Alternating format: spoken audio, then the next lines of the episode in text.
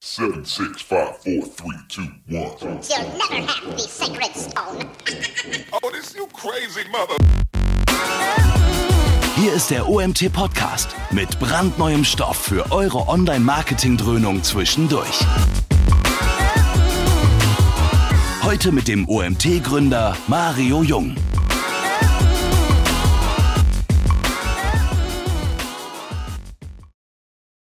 So, eine neue Woche, drei neue Webinare stehen an und wir fangen an mit dem Thomas. Hallo Thomas. Servus, grüß dich. Gern gesehener Gast zum mittlerweile x-ten Mal dabei, finde ich total cool. Heute das Thema psychologische Conversion-Optimierung für mehr Leads und Sales. So, cooles Thema. Wir wissen zufällig, dass einige der Zuhörer dich heute auch schon bei der E-Commerce Week gesehen haben. Da gab es heute schon das eine oder andere Kommentar. Ich bin heute Abend auch noch dran. Dementsprechend äh, ist das jetzt hier quasi so ein bisschen zwischen unseren beiden Vorträgen eine kleine Einheit. Äh, mal so nebenbei. Schütteln wir mal so aus dem Arm, habe ich gehört. Lange Rede, kurzer Sinn. Wir haben ein cooles Thema. Thomas ähm, ist Geschäftsführer von Lieb. Das wisst ihr mittlerweile. Er wird sich gleich selbst nochmal vorstellen. Das Thema Conversion-Optimierung ist wirklich seins und deswegen freue ich mich auch sehr auf diesen Vortrag. Wir haben wieder sehr viele neue Gesichter dabei. Dementsprechend für euch ganz kurz, wenn ihr Fragen habt, haut sie über den Chat raus. Wir machen am Ende eine kleine QA-Session. Und ja, ich würde sagen, ich gebe die Bühne frei. Viel Spaß. Top, Mario, vielen Dank. Ähm, dann nochmal, ja, herzlich willkommen auch von meiner Seite. Äh, wie immer blende ich mich mal kurz ein und dann wieder aus, ähm, äh, damit ich mir gut im Gesicht rumfummeln kann und so weiter, während ich den, äh, den Vortrag halte. So, Moment. Und dann äh, habt ihr mich einmal kurz gesehen und ähm, ich schmeiße mir mal so ein bisschen die Stoppuhr an, äh, weil ich kann hier äh, dazu wahrscheinlich auch ein kleines bisschen länger sprechen. Ähm, viele, die uns jetzt ein bisschen schon kennen äh, äh, als Agentur, wissen, das ganze Thema psychologische Conversion-Optimierung ist neben SEO unsere Paradedisziplin.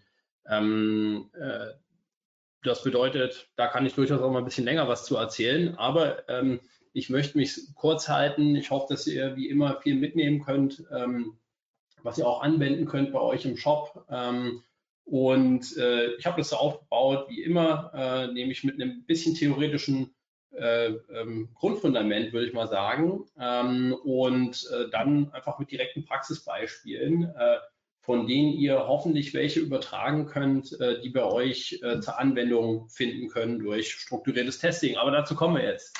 Dann erst nochmal, ja, ganz kurz zu mir. Also, ich bin Thomas, ähm, Gründer und Geschäftsführer von Lieb. Lieb, wir sind eine Agentur aus Berlin und wir machen genau diese Dinge, nämlich einmal SEO, also sprich alles, was dazugehört. Damit habe ich auch irgendwann mal angefangen im Jahr äh, 2008 als Freelancer und 2009 habe ich dann Lieb gegründet, beziehungsweise die Vorgängeragentur Marketing.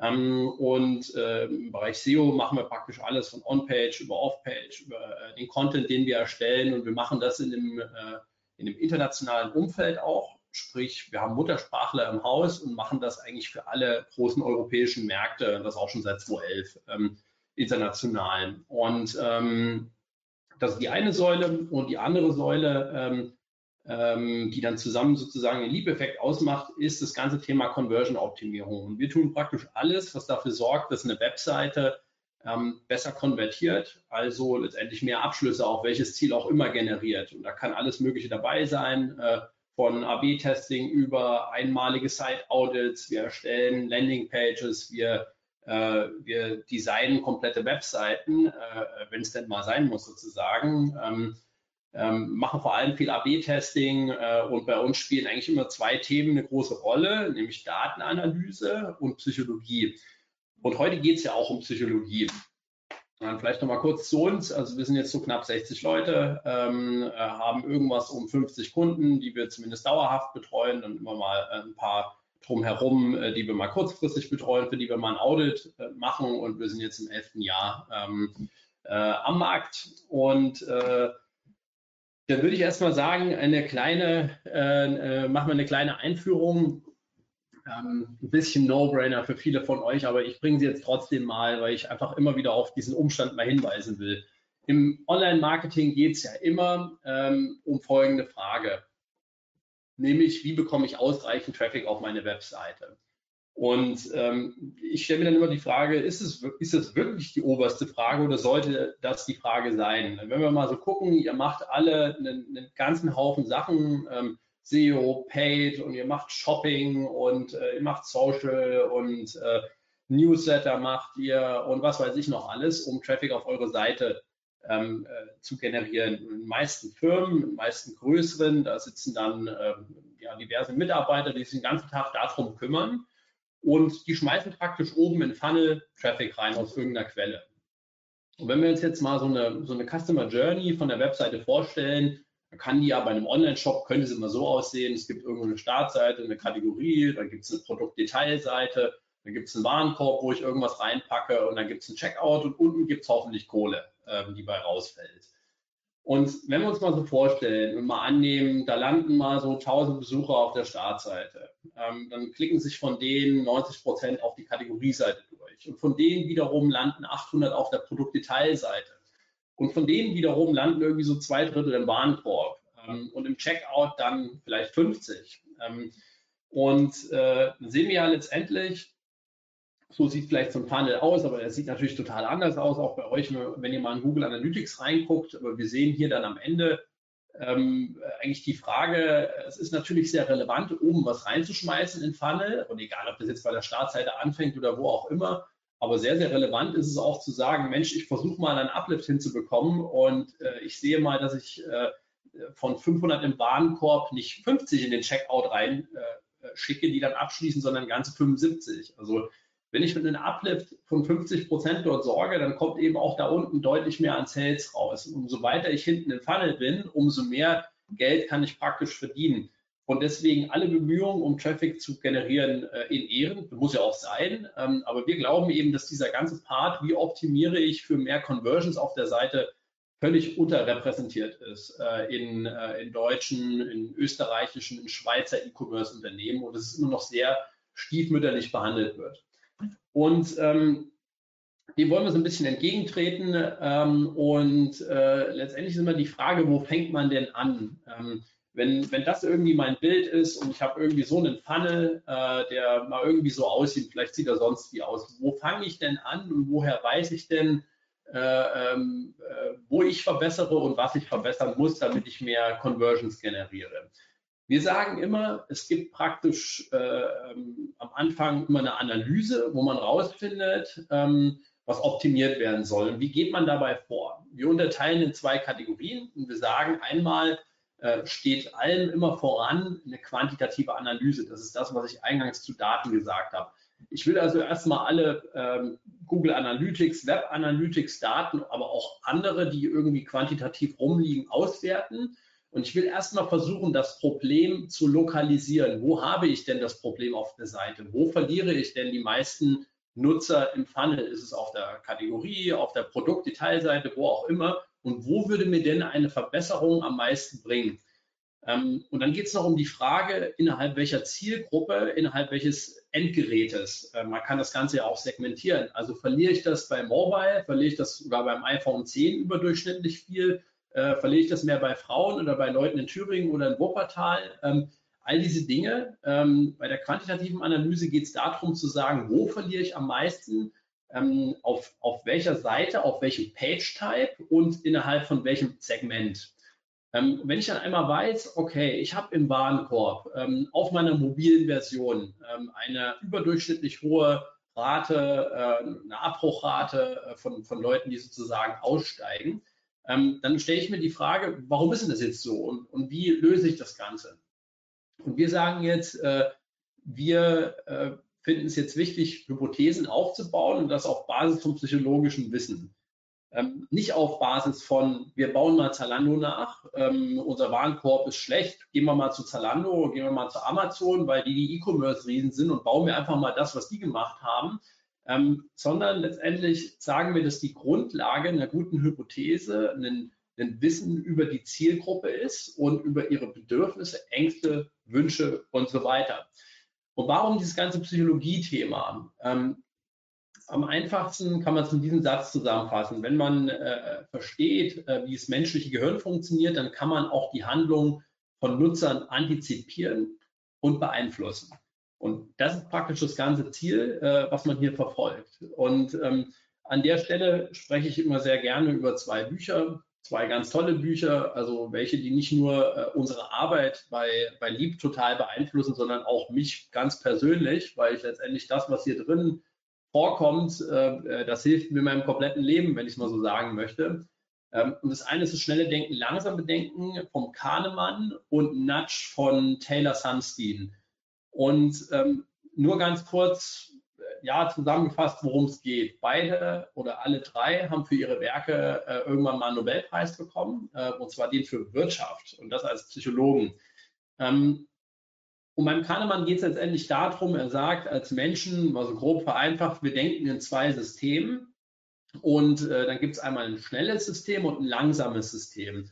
Und das schnelle System ist letztendlich, sagen wir mal, das kommt, äh, das ist ja impulsiv, spontan, äh, das kommt wie aus der Pistole geschossen, ähm, ist dafür auch ein bisschen fehleranfällig, aber ist eigentlich eins, mit dem wir ganz gut gefahren sind in der Evolution. Denn äh, wenn wir zum Beispiel bedroht werden oder bedroht wurden vor 10.000 Jahren vom äh, vom berühmt-berüchtigten Säbelzahntiger, dann, dann fangen wir ja jetzt nicht an, irgendwie zu berechnen, wie lange das dauert, wenn er mit 34 km/h auf uns zusprintet, bis er die 21,7 Meter Weg zurückgelegt hat. Äh, und, äh, und, und, reflektieren da erstmal drüber, nein, wir entscheiden ganz, ganz schnell Flucht oder Kampf und äh, das hat letztendlich auch das Überleben der Art gesichert. Und so sind wir nicht nur in solchen Fällen, sondern in ziemlich vielen anderen auch. Ähm, und dagegen steht das langsame System als eins, was, was ja reflektierend ist, sehr logisch, sehr rational.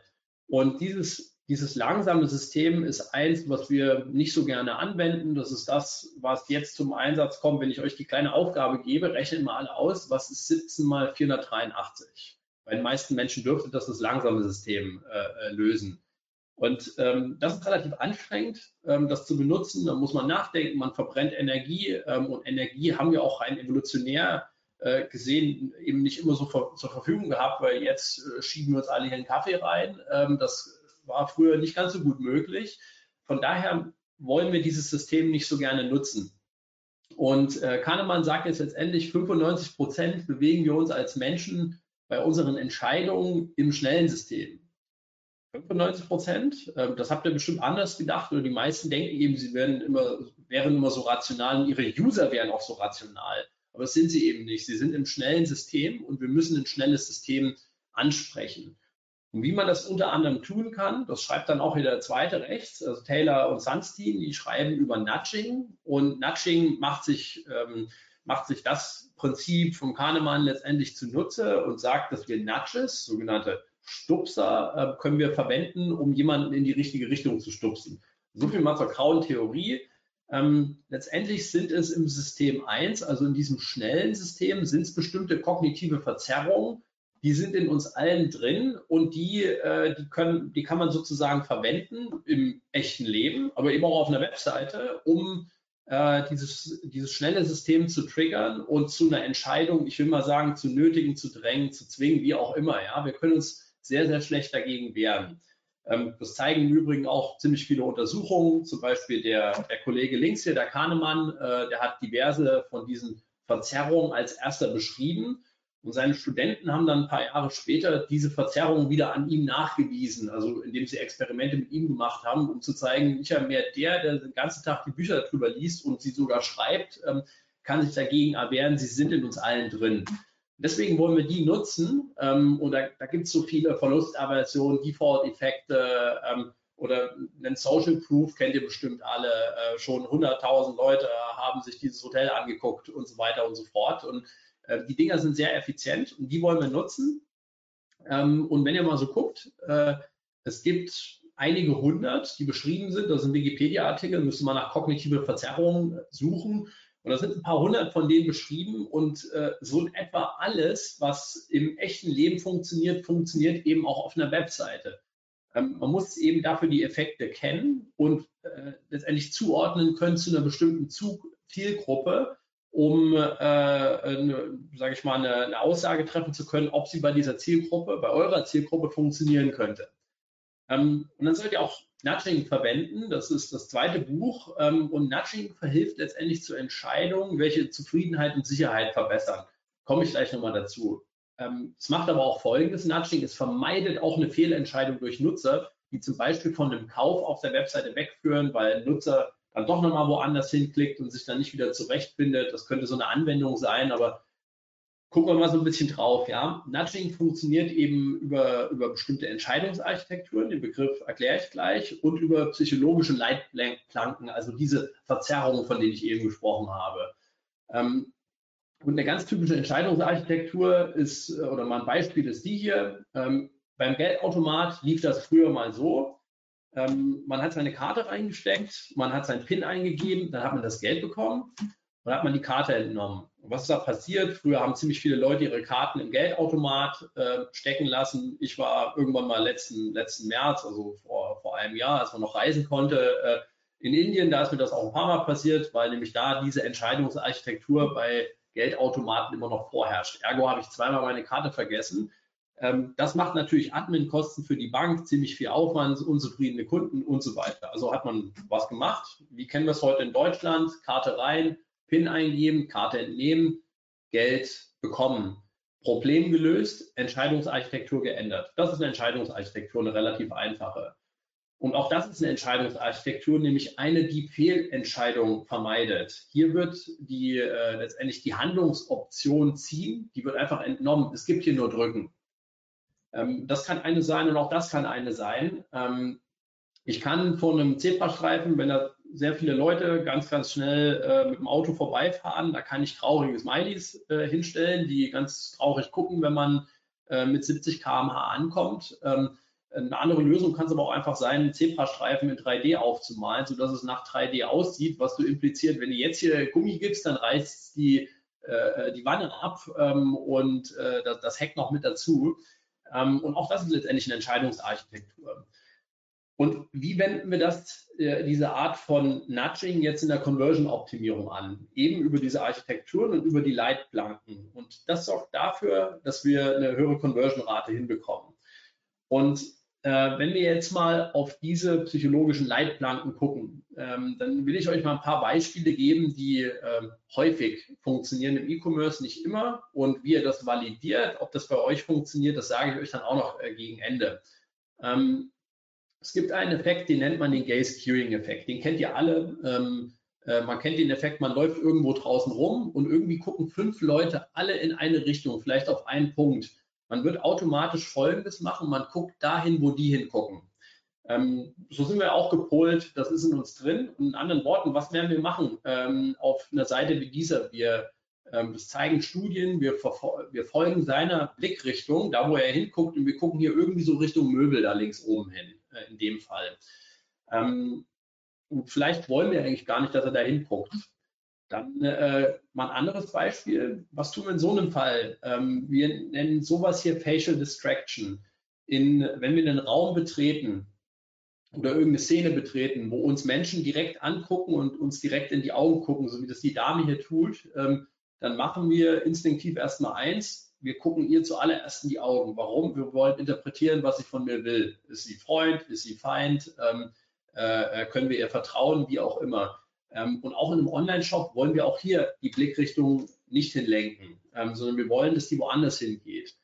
Wie nutze ich das anstatt dessen? Äh, wir wollen den Nutzer nicht verwirren, sondern wir wollen, dass er Richtung Call to Action oder wichtigen, relevanten Informationen äh, äh in die Richtung soll er schauen. So wie es die Dame hier macht, die guckt nach rechts, unsere Blickrichtung, ähm, also das zeigt so Eye-Tracking, ähm, zeigt unsere Blickrichtung, wird dem folgen in vielen Fällen und wird nach rechts gehen. Und ich kriege halt die entscheidende Message viel schneller mit.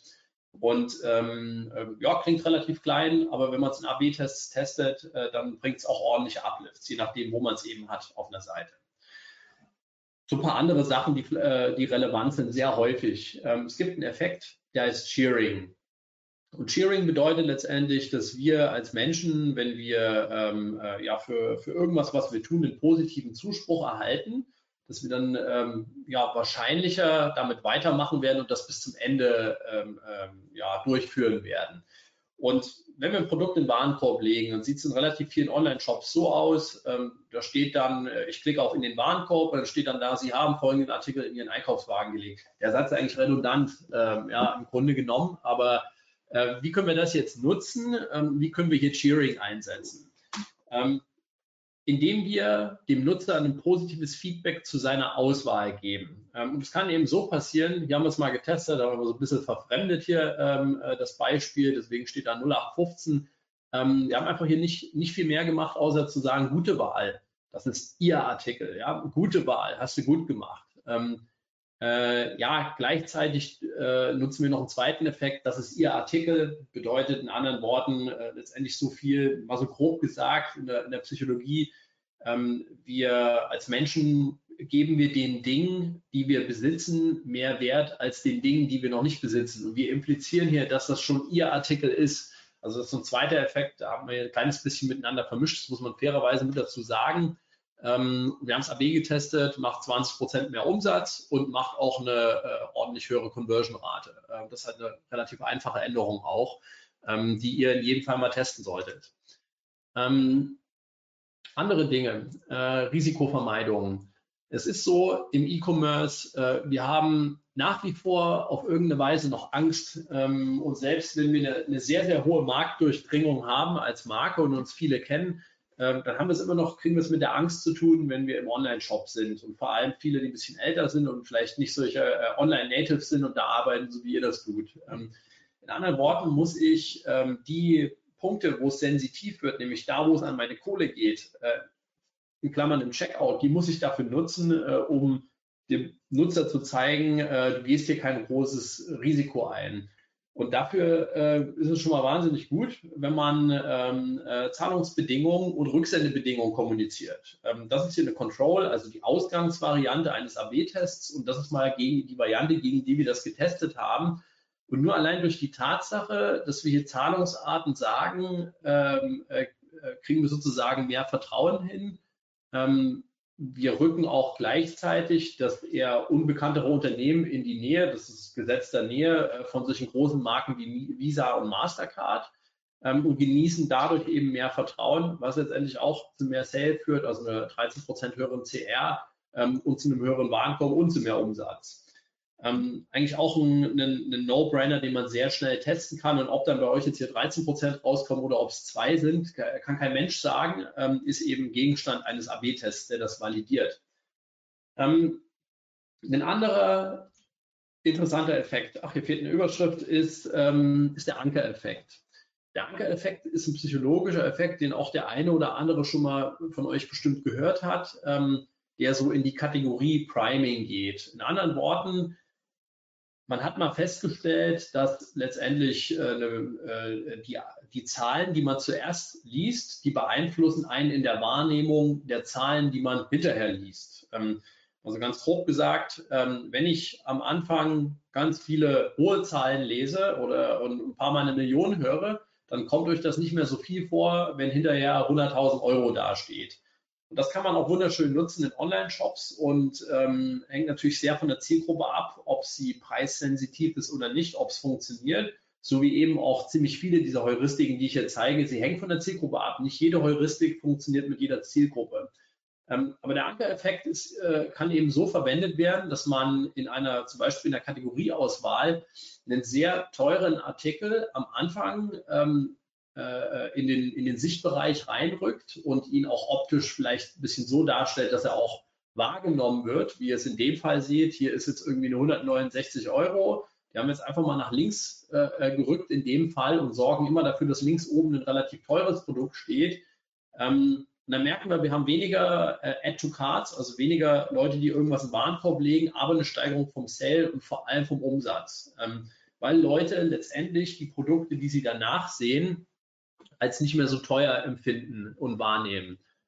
Ähm, auch relativ wichtig, äh, ja, das ganze Thema äh, CTA. Moment, hier hat eine Folie gefehlt. Ähm, ja, Äh, wenn wir äh, in einen Checkout reingehen und äh, dann sieht es am Anfang so aus, äh, ich könnte mich jetzt hier als Kunde registrieren oder ähm, ich kann mich direkt anmelden. Ähm, rechts sozusagen muss ich mir einen neuen Account machen und links kann ich mich einloggen.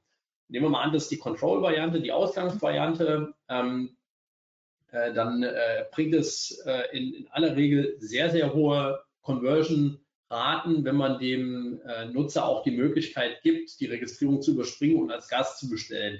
Das können viele Shop-Systeme noch immer nicht. Aber hier in meiner Ausgangsvariante, hier die getestete Variante, einfach, wir haben es jetzt auch mal nur so geskribbelt. Ähm, äh, ich muss einfach deutlich machen, dass ich auch als Gast bestellen kann. Ähm, und das bringt sehr häufig sehr hohe ähm, äh, Conversion-Rate-Steigerung. Wenn wir mal hier reingucken, dann sehen wir hier ein Original. Das seht ihr in der, in der vierten Spalte von links. Da seht ihr die ähm, die Conversion-Rate vom Original, nämlich in Höhe von 13 Prozent und dann die vom, äh, von unserer Variation mit der Option Gastbestellung 20 Prozent, also eine Spalte weiter rechts 53 Prozent Uplift und das mit einer Signifikanz von 100 Prozent.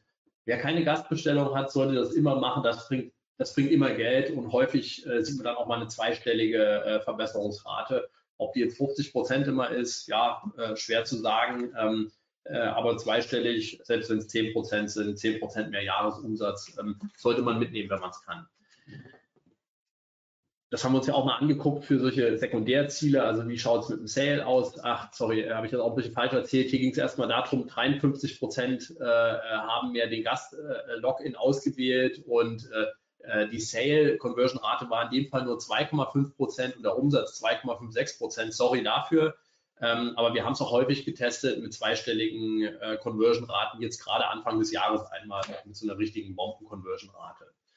Ähm, eine andere Sache, das Gesetz der Nähe. Ähm, ich habe es eben schon mal kurz erwähnt, als Menschen ähm, äh, denken wir, dass Dinge zueinander zugehörig sind, die nah beieinander äh, positioniert sind.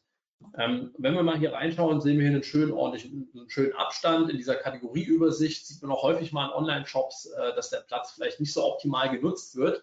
Und das bedeutet, dass viele Leute äh, die Informationen, die äh, zwischen diesem weißen Abstand sind, nicht als zugehörig empfinden, zumindest nicht als spontan zugehörig. Ihr müsst ja jetzt hierbei immer denken, ein klar, ein logisch denkender Mensch, der sich im System 2-Modus befindet, ähm, der, der, der analysiert hier ein kleines bisschen, dann versteht er schon, dass das zusammengehört. Aber der Mensch, der im schnellen System unterwegs ist, und das sind wir eben alle in der, in der meisten Zeit, der ähm, äh, wird es eventuell nicht verstehen und äh, dadurch sozusagen nicht weitermachen im Shop. Also geht immer davon aus, dass wir im System 1 eben unterwegs sind und nicht in diesem logischen, wenn man denkt, oh Mann, ist doch bescheuert, ist doch klar, dass das zusammengehört.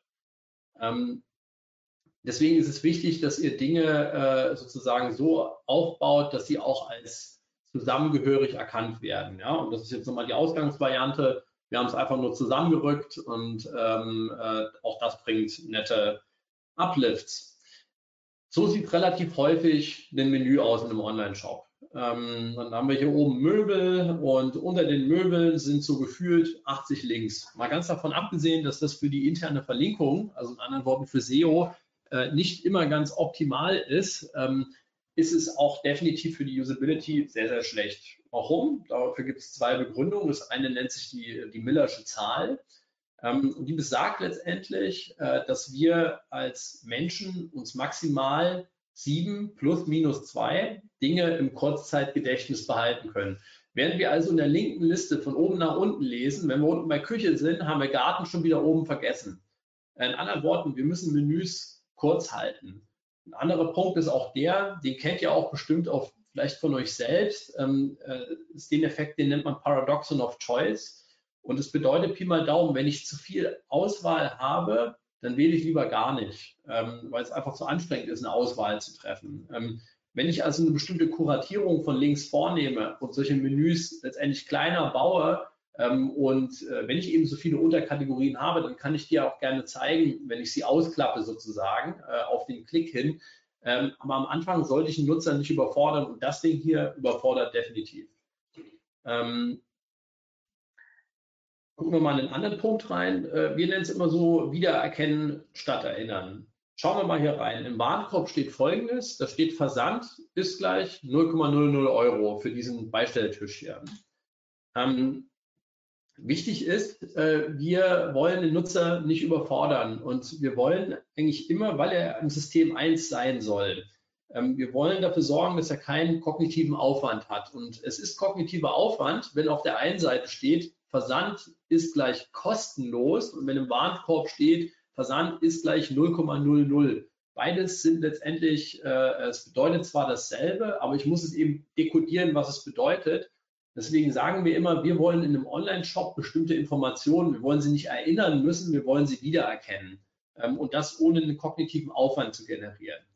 Ähm, in anderen Worten, ähm, schaut letztendlich so wie hier, äh, so wie es hier ist, kostenloser Versand oder auch oben drüber kostenlose Lieferung. Das deckt sich mit der Kommunikation, wie wir sie im Warenkorb sehen. So, das sind jetzt mal so ein paar Sachen und äh, äh, letztendlich gibt es immer, wenn man eine Webseite anguckt, äh, äh, kann man sehr, sehr viele Hypothesen aufstellen ähm, und die gibt man da jetzt operativ vor. Ähm, anfangs geht es immer damit los, dass man sagt, ich stelle eben erstmal eine Hypothese auf. Und dann nutze ich einen AB-Test, um die Hypothese zu validieren. Denn die Dinge, die ich euch gezeigt habe, die können sehr gut bei euch funktionieren, kann aber auch total nicht bei euch funktionieren, hängt einfach von eurer Zielgruppe ab. Ähm, Deswegen muss eigentlich eine Änderung an der Webseite validiert werden. Und AB-Tests sind praktisch der Gegenentwurf zu, ich mache alle drei Jahre meinen Relaunch und solange fasse ich die ganze Seite überhaupt nicht an, sondern äh, letztendlich ist das Ideale, was man eigentlich erreichen möchte, dass man seine Webseite nur, mit, nur noch mit kleinen evolutionären Veränderungen äh, verbessert, dafür aber stetig und konstant und nicht alle drei, vier äh, äh Jahre, äh, wenn mal wieder irgendjemand einen Relaunch anordnet, so nach dem Motto. Ähm, und dafür gibt es eben AB-Tests, damit wir dann auch Dinge auf die Seite nehmen, von denen wir wissen, dass sie besser performen. Und was ihr letztendlich dafür braucht, ist eben erstmal ein AB-Testing-Tool. Ähm, mal kurz zum Tool gesagt, das ist die häufigste Frage, die ich immer so kriege. Was soll ich denn für ein Tool verwenden? Ähm, äh, es, gibt einen, es gibt kostenlosen Google Optimize. Damit kann man super anfangen, wenn man es noch nicht gemacht hat. Ähm, dann gibt es eine kostenpflichtige Google Optimize-Variante. Es gibt ein Chameleon, es gibt ein A-B Tasty, ähm, ein VWO und äh, ähm, ein Optimizely und so weiter und, und derer noch mehr. Und im Grunde genommen, ich sage mal, es ist relativ scheißegal, was man benutzt äh, von den ganzen Tools, weil das Wichtige ist die Frage, was ist die Hypothese? Ähm, äh, wenn am Anfang keine gute Analyse da ist und keine Hypothese aufgestellt wird, dann ist das Tool wirklich peripher. Und in der Regel scheitert es eigentlich eher an der Hypothese im ersten Schritt und im zweiten Schritt an der Umsetzung der Hypothese. Wenn ich jetzt weiß, ähm, dass, äh, dass zum Beispiel mir Social Proof Elemente fehlen, dann gibt es ja 100 Wege nach Rom, wie ich die auf meine Seite einfügen kann. Kann ich als Bild machen, kann ich als, äh, als Grafik machen, vielleicht sogar noch als Video. Ähm, ich kann es in Schriftgröße 6 Pixel machen, 15, rot, blau, grün, gelb. Ähm, dann die Frage, welche Zahl überhaupt? Ja, also in anderen Worten, ähm, äh, es steht und fällt mit der Hypothese und ihrer Umsetzung und das AB-Testing-Tool spielt natürlich auch eine Rolle. Äh, aber für all die Dinge, die ihr am Anfang macht, ist jedes dieser Tools, das ich gerade genannt habe, äh, gut und ausreichend, um die Dinge umzusetzen und eure Anforderungen steigen, wenn ihr kompliziertere Tests macht. Und dann kann man sich die Frage stellen, aber im ersten Jahr ist es wirklich äh, völlig Schnurzpieps, was man nimmt. Das Analyse-Know-how spielt eine Rolle, äh, Psychologie-Know-how, das äh, Know-how im Design oder eben im Texten, je nachdem, was man für eine Hypothese habt, habt ihr auch gesehen. Manche waren eher so bildlich, manche waren eher textlich. Ähm, und dann müsst ihr, braucht ihr ab einer bestimmten Stelle, wenn der AB-Test ein bisschen komplexer wird, braucht ihr auch Coding-Know-how, weil es eben nicht nur im What you see is what you get Editor geht. Und letztendlich ist das immer ein bestimmter Zyklus. Und ihr habt ihn jetzt schon ein bisschen kennengelernt. Ich mache eine Analyse, ich stelle Hypothesen auf, eben nicht nur eine, sondern eine ganze Bandbreite an Hypothesen. Dann ranke ich diese Hypothesen, denn die Frage ist ja, welche Hypothese teste ich zuerst? Man hat ja nur begrenzte Testing-Ressourcen im Hinblick auf den Traffic, den man hat. Also möchte ich das zuerst testen, wovon ich glaube, das bringt mir den größten Output. Ähm, wenn ich das weiß, dann baue ich für diese, auf diese Hypothese Variationen auf, die das Problem lösen sollen. Das heißt, ich design die, ich texte da irgendwas und dann vierter Schritt fummel ich das in ein AB-Testing-Tool rein. Fünfter Schritt äh, führe ich den Test durch. Sechster werte ich das aus und implementiere ich den Gewinner auf meiner Webseite.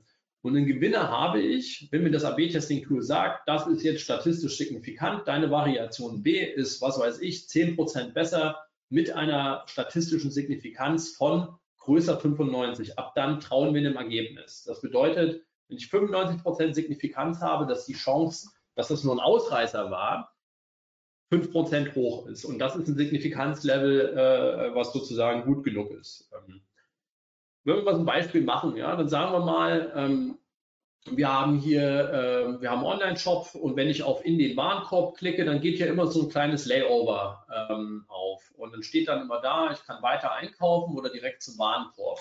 Wir sagen wir mal, äh, wir haben so Testziel, wir wollen mehr Visits in den Checkout reinbekommen und wir wollen auch sekundäres Testziel dafür sorgen, dass mehr Leute äh, sich einloggen in den Checkout. Ähm, dann ist erstmal der Punkt, jetzt muss das Problem identifiziert werden und dazu muss eine Hypothese verfasst werden. Und eine Hypothese besteht immer aus wenn, dann, weil.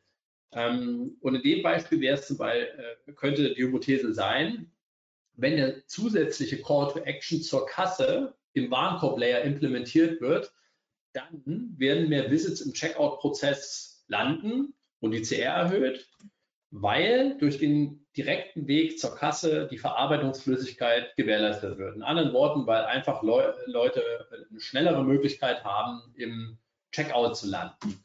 Und jetzt setzt man so eine Hypothese um. Ähm, das bedeutet, man hat eine Kontrollvariante, man baut eine Variante 1 und ihr seht, was wir gemacht haben, nämlich einfach, ähm, äh, wir haben weiter einkaufen und zum Warenkorb, ähm, haben also praktisch einen Button hinzugefügt und äh, äh, dann lässt man den Test laufen, bis er statistisch signifikant ist. Und dann weiß man, wie hat sich das ausgewirkt auf meine Anmelderate, also der Anteil derer, die sich einloggen, auf meine Registrierungsrate, der Anteil derer, die einen neuen Account machen. Und letztendlich das, worauf es ankommt, wie hat sich das ausgewirkt auf die Conversion-Rate, die der Shop so ausspuckt. Ja, und so läuft das so ähm, äh, generell ich hoffe, ich konnte euch so einen kleinen Abriss geben, wie man das so machen kann, halt in einer, äh, in einer guten halben Stunde, ähm, äh, wie das generell funktioniert. Ansonsten freue ich mich jetzt über alle Fragen, die ihr mir stellt. Ihr könnt mir auch ähm, im Anschluss gerne schreiben, fügt mich auf Xing und LinkedIn hinzu und äh, ähm, könnt mir auch gerne mal eure Seiten schicken, dann schaue ich mir die mal an mit meinem Team und kann euch da eventuell auch sagen, was ihr machen wollt. Aber ansonsten, ich blende mich mal ein und dann ähm, ja, feuerfrei. Ja, vielen Dank, vielen lieben Dank für echt wieder einen coolen Vortrag. Es sind ein paar Fragen reingekommen. Wenn ihr Lust habt auf mehr Fragen, dann jetzt stellen. Ja, jetzt ist eine gute Möglichkeit. Ich nutze die Zwischenzeit, um die nächsten zwei Webinare anzukündigen. Am Donnerstag haben wir den Justus Blümer zu Gast von den Wingman aus Hamburg zum Thema AMP. Ein Thema, was sehr zwiegespalten gesehen wird, glaube ich. Äh, äh, Thomas, ich weiß gar nicht, wie du es siehst, aber ähm, ich nutze es persönlich nicht so gerne. Ich versuche meine Seiten so schnell zu kriegen, aber in bestimmten Bereichen wie News zum Beispiel oder so ist, glaube ich, an AMP nicht vorbeizukommen. Dementsprechend schon interessant, sich mal auf den neuesten Stand zu bringen. Justus ist da ein absoluter Crack. Das nächste Webinar, was wir haben, ist am Freitag. Da geht es um, um Data Studio Reports. Also auch da wieder mal ein Thema, was wir so noch nicht hatten. Vielleicht habt ihr ja Lust zuzuhören. Einfach unter omt.de slash Webinare mal reinschauen. So, ähm, jetzt kommen mir die Lobeshymnen rein. Die klicke ich mal weg. Ähm, die lese ich dir am Ende oder nenne sie dir am Ende. Jetzt kommen wir erstmal zu den Fragen. Wie teste ich meine Hypothese, wenn ich nicht genügend Kunden habe, um ein aussagekräftiges statistisches Ergebnis beim AB-Test zu erzielen? Ja, das ist natürlich immer ein kleines Problem. Ähm, ich brauche eben genügend Traffic, um irgendwie testen zu können. Generell sagt man ja, äh, man, man möchte testen auf die, auf die große Metrik, also in anderen Worten, man möchte die Signifikanz berechnen auf die Conversion-Rate des Shops. Ähm, das ist ja die, letztendlich die, die Makro-Conversion-Rate. Ähm, wenn du aber nicht genügend Traffic hast und nicht genügend, genügend Conversions hast, dann kannst du auch äh, letztendlich auf eine Mikro-Conversion-Rate testen Nehmen wir mal an, du hast einen Online-Shop und ähm, äh, dein Ziel ist dann eben, ne, die Conversion-Rate zu erhöhen. Dann äh, gibt es ja eine Conversion-Rate, das ist, die nennt man immer Add to Cart. Also ich bin auf einer Produktdetailseite und klicke auf in den Warenkorb und ähm, ähm, da hat man dann häufig noch genügend Traffic. Das heißt, du könntest ähm, einen Test machen und einem, einem äh, das als Mikro-Conversion-Rate-Metrik nehmen. Ähm, du musst jetzt allerdings wissen, wenn du deine Conversion-Rate auf der Produktdetailseite, also die Add-to-Card-Rate, wenn du die um, sagen wir mal, 20 Prozent erhöhst, dann heißt das noch nicht, dass sich hinten deine Conversion-Rate um 20 Prozent erhöht. Es kann sogar sein, dass sie niedriger wird. Ja, also nicht so wahrscheinlich, aber es ist möglich. Ein Beispiel, wenn du auf einmal auf deine, äh, auf deine Produktdetailseite draufschreibst, ähm, so und zu jeder Bestellung gibt es noch 1000 Euro geschenkt, ähm, und dann gehst du hinten in den Warenkorb und steht da nichts mehr von 1000 Euro. Es gibt die auch nicht. Ne? Was wird dann passieren? Ne? Hinten verlierst du die. In anderen Sachen, in anderen Worten, wenn du eine Kommunikation auf deiner Produktdetailseite veränderst, die du hinten nicht stringent durchziehst, kann es eben sein, dass du vorne ähm, auf, der, äh, auf den Add-to-Card 20 Prozent mehr machst, aber hinten machst du null mehr raus. Ja? Ähm, das heißt, dessen musst du dir bewusst sein und musst dir dann in so einem Fall immer, äh, ähm, wenn du sowas getestet hast, angucken, wie verändert sich die Conversion-Rate im gesamten Funnel, den Funnel, wie ich ihn so am Anfang gezeigt habe, nach der Implementierung. Ähm, das kannst du machen. Ähm, und äh, ansonsten ist es eigentlich so, man muss versuchen, äh, letztendlich Traffic auf die Seite drauf zu bekommen und erstmal ein bestimmtes Niveau zu erreichen, indem man Änderungen an der Seite macht, ähm, die äh, man vielleicht nicht testen kann. Das ist eben am Anfang so. Ja, auch wenn ein neues Startup launcht und äh, noch nicht genügend Traffic hat, dann, dann kannst du eben nicht fünf AB-Tests pro Monat machen. Dann musst du erstmal so auf ein Level kommen äh, durch Veränderungen, die man, äh, die man macht, wenn man letztendlich jemanden fragt, der Erfahrung hat, der hat zwar nicht immer recht, ne, weil was man nicht testet, hat man eben, das weiß man nicht ganz genau, was dabei rauskommt. Ähm, aber die Wahrscheinlichkeit steht, ist wahrscheinlich auf jeden Fall höher. Ähm, und so kannst du erstmal auf ein höheres Level kommen äh, bis du irgendwann mal genügend Conversions hast, um strukturiert testen zu können. Mhm. Für die, die nach der Aufzeichnung fragen, sind wieder ein paar mehr. Ja, wir haben aufgezeichnet und sollte auch die Woche online gehen. Ihr werdet automatisch per E-Mail benachrichtigt, wenn die Aufzeichnung verfügbar ist. So, könnt ihr bitte noch mal ein paar AB-Testing-Tools nennen? Du hast sie, glaube ich, im Webinar schon genannt, aber vielleicht kannst du mal wiederholen. Am liebsten kostenlose. Ja, das ist äh, kostenlos und gut, ist vor allem Google Optimize. Ähm, äh, in der Free-Version, mit der man echt viel machen kann, ähm, machst du auf meinen eigenen Seiten, äh, nehme ich nur Google Optimize. Ähm, äh, funktioniert hervorragend, kannst du, äh, kannst du sehr viel machen und ähm, äh, damit kann man sehr gut anfangen, ist auch von der Usability her relativ einfach, ist gut dokumentiert, findest viele Videos dazu. Also äh, aus der Kategorie kostenlos ganz definitiv Google Optimize. Ähm, ja. Und sonst nutzt du welches? Hast du eins, was du noch eher empfehlen würdest, wenn einer eine Zahlungsbereitschaft hat?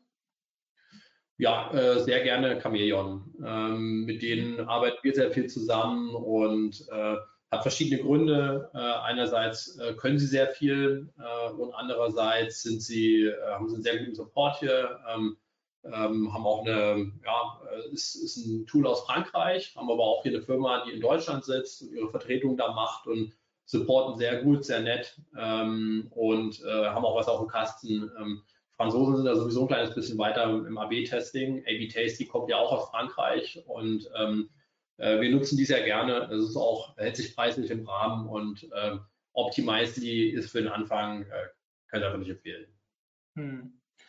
Ich bin normalerweise immer ein bisschen allergisch drauf, wenn jemand nach kostenlosen Tools fragt, weil in der Regel sage ich immer, ey, Leute, wenn ihr keine Zahlungsbereitschaft habt für was, was euch auch wirklich weiterbringt, aber in dem Fall ist Google Optimize wirklich eine gute Empfehlung. Dann, wenn Google ins Spiel kommt und äh, Sachen kostenfrei anbieten kann, aufgrund dessen, dass sie natürlich auch ein bisschen mehr äh, Rückhalt haben finanziell, ähm, zählt das. In anderen Bereichen bin ich da immer vorsichtig. Aber gut schreckt, also hier ging es um wohl einen konkreten Punkt innerhalb des Webinars, schreckt nicht der teure Artikel die Personen ab, ähm, dass wenn sie es zuerst sehen, dann direkt abspringen, weil es für sie zu teuer ist? Das hängt eben, und, äh, äh, ich hatte es auch so kurz erwähnt, ja, das hängt total von der Zielgruppe ab. Ähm, bei diesen äh, kognitiven Verzerrungen ist das so. Nicht jede funktioniert in jedem Maße bei jedem Menschen. Ähm, mhm. Letztendlich, äh, wenn ich über Zielgruppe rede, was meine ich? Ähm, ist es ja immer so gewohnt gewesen, relativ lange Zielgruppen zu beschreiben über so demografische Modelle, Alter, Wohnort, äh, Einkommen und so weiter. Ähm, aber mit Zielgruppen meine ich eigentlich äh, psychografische Zielgruppen. Und es gibt eben verschiedene äh, Systeme wie äh, das limbische Modell, das beschreibt letztendlich eine psychografische Zielgruppe, also mit solchen Dingen wie, was hat die äh, Zielgruppe für Bedürfnisse, Ängste, Wünsche, Bedenken äh, und so weiter. Ja? Was motiviert sie, äh, was demotiviert sie. Ähm, und äh, ihr müsst wissen, wer eure Zielgruppe ist, ja, in so einem psychografischen Raster. Und wenn man das weiß, dann kann man sagen, in dieser Zielgruppe ist es wahrscheinlicher, dass diese Heuristik funktioniert. Ähm, während die, äh, wenn es zum Beispiel um, äh, um Verlustaversion geht, ja, Verlustaversion ist eine Heuristik, die funktioniert ja bei allen Menschen gleichermaßen. Ja? Und der, äh, die Aversion, etwas zu verlieren, ist immer ist, ist beim Menschen höher gewichtet als die Lust, etwas zu gewinnen. Ähm, es gibt aber auch Zielgruppen, da wiegt das nochmal deutlich mehr. Es gibt aber auch Zielgruppen, da, äh, da ist dieser, tritt dieser Effekt einfach weniger zutage. Und äh, wenn du wissen willst, ob das für dich relevant ist, dann solltest du dir am Anfang äh, Gedanken machen, wer ist deine psychografische Zielgruppe und solltest das abgleichen mit dieser Heuristik. Ähm, findet man auch relativ viel, ja, wenn du mal so guckst über Verlustaversion, ja. Äh, äh dann, wenn man ein bisschen tiefer einsteigt in die Literatur, dann sieht man auch, wo das wahrscheinlicher ist, dass es funktioniert. Ähm, und letzten Endes musst du es eben testen. Ähm, und dafür ist ein AB-Test ein Test. Und selbst wenn du äh, wirklich sehr erfahren bist und viele Tests gemacht hast, und äh, wir haben jetzt über 1800 gemacht, ähm, selbst wenn du diese Erfahrung hast, dann ist ja nicht jeder deiner Tests irgendwie ein Sieger, so nach dem Motto, und 100 Prozent sind Gewinner, äh, sondern nee, wir greifen auch äh, ziemlich häufig daneben und das über 50 Prozent aller Fälle. Ja, ähm, äh, testen wir und haben das Ergebnis entweder nicht signifikant oder ein negatives. Ähm, und das ist völlig normal. Und in anderen Worten, du stellst eine Hypothese auf und umso besser sie ist, umso höher ist die Wahrscheinlichkeit, dass du äh, einen Sieger hinten raus hast, aber du musst es eben am Ende immer testen. Und dann kann deine Hypothese richtig sein, ähm, nämlich dass das kann sein, dass es abschreckt, äh, je nachdem, äh, wie derjenige eben so drauf ist. Es kann aber eben auch sein, dass es in Summe dazu verführt, mehr zu kaufen und mehr im Warenkorb zu stecken. Solange sie signifikant ist, ist ja auch ein negatives Ergebnis ein gutes Ergebnis, weil man ja weiß, dass man es nicht anders da machen soll. Genau so ist es. Ich könnte mal, Mario, wir können mal eins machen. Ähm, äh, wenn wir mal äh, das ganze Thema ähm, Priming mal testen wollen, können wir mal ein Newsletter loslassen. Ich habe mal so ein kleines Experiment aufgebaut. Ähm, müsste man einfach nur mal einen, äh, einen Link, da wird eine, muss man sich ein Video angucken und dann eine Frage beantworten und das weist ganz gut nach, dass es wahrscheinlich auch bei äh, den Zuhörern des OMTs gut funktionieren wird. Hm, ich habe es ja, bis jetzt erst nur entworfen, ich habe es noch auf niemanden losgelassen, aber ich bin mir ziemlich sicher, dass es funktioniert ähm, und dass man da auch die Effekte äh, von Priming äh, sehr gut nachweisen kann und auch die äh, von Ankereffekten oder ähnlichen Dingen. Hm. Thema An Ankereffekt ähm, kommt ja auch eine Frage, macht es denn bei Pricing-Seiten nicht Sinn, das Premium-Produkt für 99 Euro monatlich an erste Stelle zu setzen und das Basic für 9,99 monatlich an die dritte Stelle? Best Practice ist ja eigentlich andersrum. Jetzt redest du ja wahrscheinlich von so einer Produktseite von irgendeinem SAAS, wo es irgendwie eine Variante für 50 gibt und 100 und 150. Ähm, ähm, wenn, wir, äh, wenn wir in so einer Situation sind, äh, ist es vielleicht eine andere und ich sollte mich vielleicht lieber einer anderen äh, psychologischen Heuristik bedienen. Nämlich eine, die hat auch Taylor beschrieben, ähm, das ist die, äh, den nennt man den Default-Effekt. Ähm, und als Menschen neigen wir dazu, dass wir die Dinge annehmen oder dass wir den Empfehlungen folgen, die als Default gesetzt sind. In anderen Worten, ähm, wir trauen dem Default äh, aus solchen Gründen wie soziale Bewährtheit. Empfehlungen zu folgen lohnt sich relativ häufig, ähm, zwar auch nicht immer.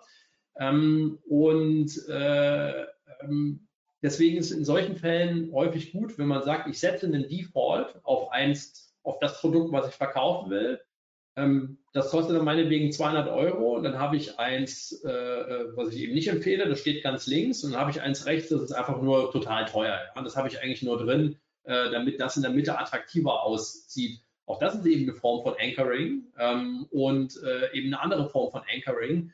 Aber in dem Fall habe ich eben nicht nur die Zahlen beim Setzen vom Default-Effekt, sondern ich setze optischen Default, zum Beispiel, indem ich einen Rahmen drumherum mache, etc. Also in so einem Fall würde man den Anker-Effekt ähm, äh, vielleicht nicht empfehlen oder würde vielleicht nicht funktionieren. Also in so einem Fall würde ich eher versuchen, äh, über den Default-Effekt einen, einen, guten Default zu setzen, der dir was bringt. Hm. Wie stark helfen mir für Hypothesen Personas?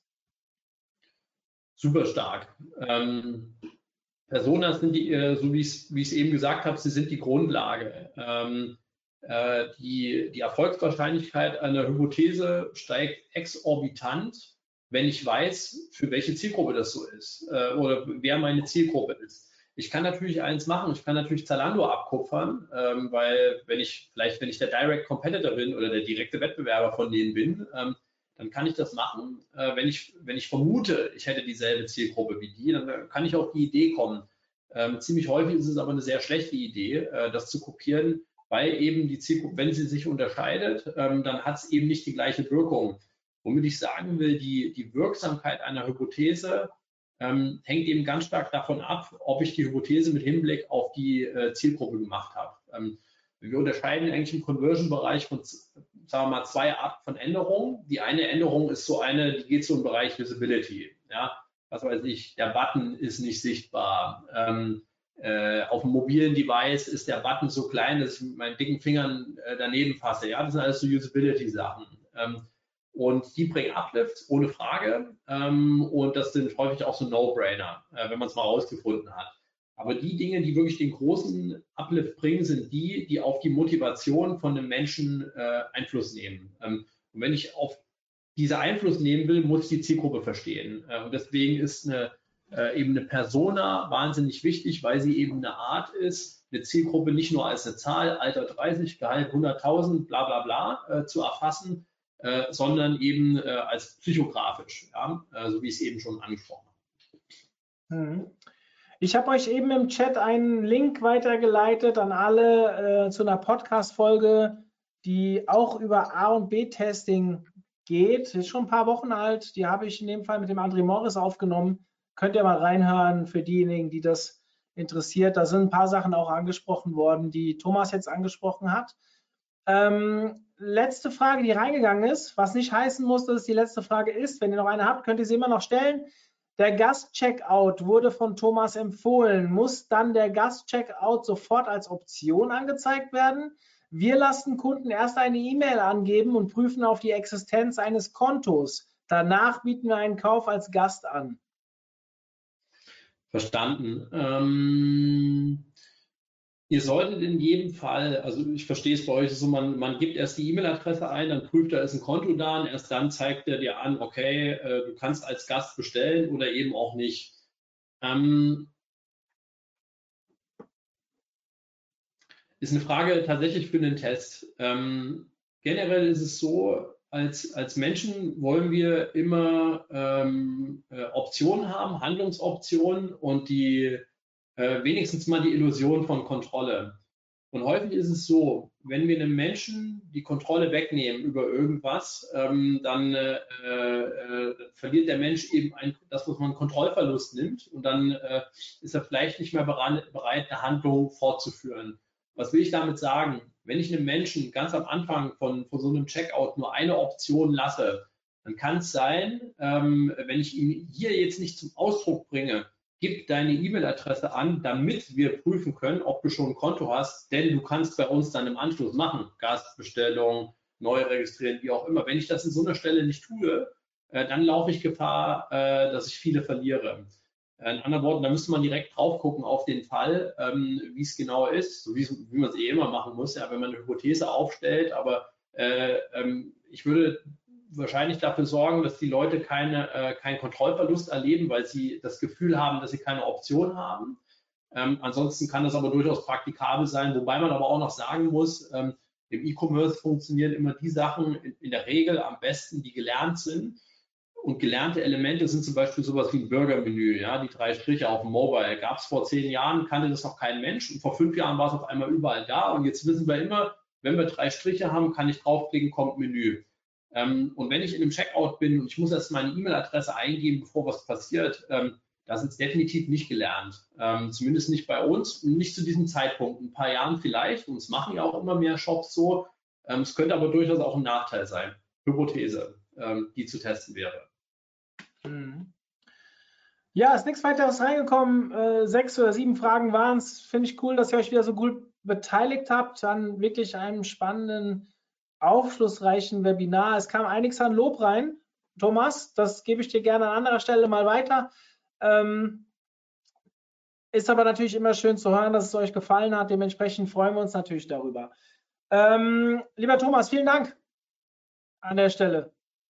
Jo, herzlichen Dank auch. Hat Spaß gemacht. Wir sehen uns ja bald wieder und allen anderen dann wie immer viel Spaß beim Umsetzen. So sieht's aus. Bis dann. Macht's gut. Bis Donnerstag. Ciao.